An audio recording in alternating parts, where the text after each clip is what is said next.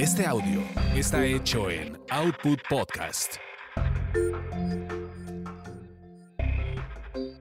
Bienvenidos sean a esta su orgasmería de barrio. Aquí le encontramos chichis a la culebra. Mi nombre es arroba tulipán gordito y la banda que me respalda.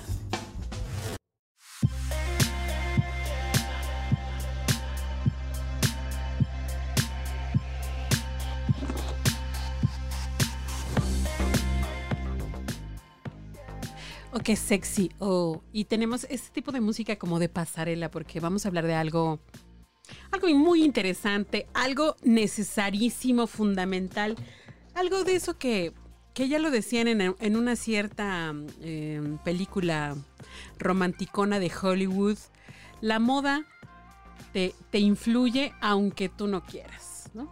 O sea, está presente totalmente aunque tú digas, ay, no me importa. Estoy fuera de. No. Estoy fuera de. No, no, querida. O, o querido. Estás dentro y bien adentro.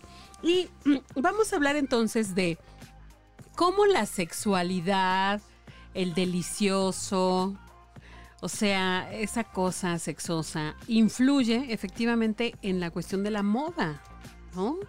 Así es. O sea, decíamos a Chihuahua, pero ¿por cómo? O sea, yo, yo tenía, inclusive había pensado en otro, en otro, en otra idea.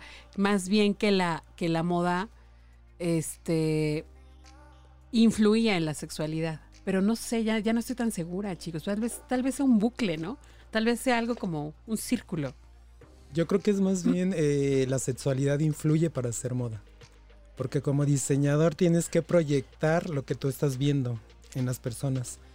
Y si tú ves la sexualidad que están reflejando, la puedes diseñar y le puedes proponer a tus clientes o a- al público en general lo que tú estás viendo de sexualidad para que lo sigan utilizando.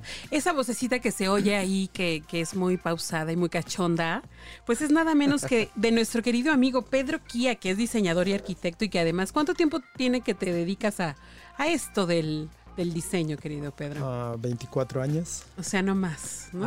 Nada. Más. Oye, pero y en tu haber has, has tenido eh, participación con personas, pues famosonas, famosas y famosillas y de todo, ¿no?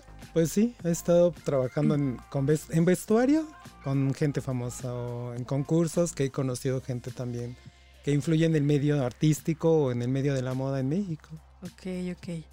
O sea que ya tienes, ya tienes tu base, ya tienes tu, sí tienes tu autoridad. Ahora sí que, ¿para qué no anden diciendo que la orgasmería no, no trae expertos? Claro que sí, traemos Ninguneando aquí. Ninguneando, no. Expertos especialistas. Y nos acompaña también Jairo Celín. También es diseñador. Bienvenido, Sí, Jairo. Gracias. Y básico, ya sabes. o Elemental, cualquier cosa. Un recorrido corto, pero firme. que eso es lo mejor. Pero con todo, Con ¿no? todo, sí. Oye, pero son un puñado de personas las que se dedican al tema de la moda o creen dedicarse, porque también ya ahorita ya hay como muchos inventados e Sí, inventadas, ¿no? Se, Sí. da, se da mucho. Digo, el diseño de moda como tal siempre ha sido como un área, eh, creo que buscada, pero poco común. ¿no? Y ha tenido mucho auge en los últimos tiempos. Y por eso mismo se ha dado esta apertura del área misma de la carrera. Y pues muchos también se dicen dedicar a, pero pues no es tan fácil como parece. Sí, claro. O sea, yo, yo, yo creo que sí hay una formación y sobre todo es un tema, yo lo veo y con lo que acabas de comentar, Pedro, un poco artístico, ¿no? Un poco de sensibilidad. O sea, tú estás planteando que una persona proyecta se- sensualidad, se- eh, aspectos sexosos, sexuales, y ustedes los tienen que aprovechar para sacarles provecho. Totalmente. Tienes que observar a la persona de, en todos los sentidos. Su antropometría, el visajismo. Tienes que ver la morfología de su rostro, de su cuerpo. Y eso es lo que vas a proyectar, corrigiendo quizás errores, pero los vas a proyectar la... ah, O sea, vas a destacar, quieres, vas a a destacar. resaltar para que de alguna manera se pueda generar lo que la persona quiere. Que en muchos momentos de la vida, casi todos, eh, están orientados siempre a, la atracción de los demás. Sea sexual o no, pero siempre a ser admirados y, y ser atractivos. Claro. Sí, y es que mira, el diseño como tal o la moda como tal es una consecuencia de lo social, del contexto en que se vive, de los movimientos culturales y de la sexualidad, como hablábamos. Entonces, realmente la moda es una, es una herramienta para que el cliente eh, se ayude y explote, ¿no? Explote todos estos elementos que tienes como, como ser humano. Y dentro de eso, pues está proyectar tu sexualidad y sensualidad.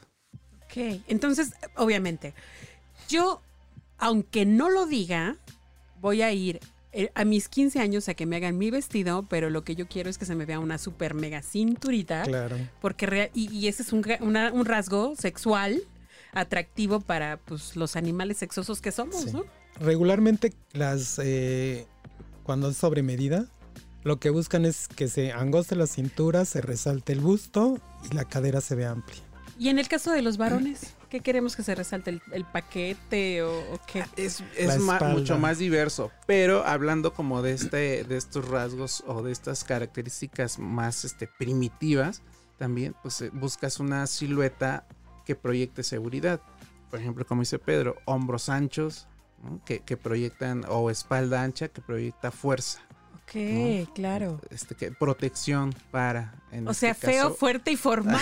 Esto- lo que decían las abuelitas. tiene un fundamento, ¿no? Sí, tiene un fundamento el dicho.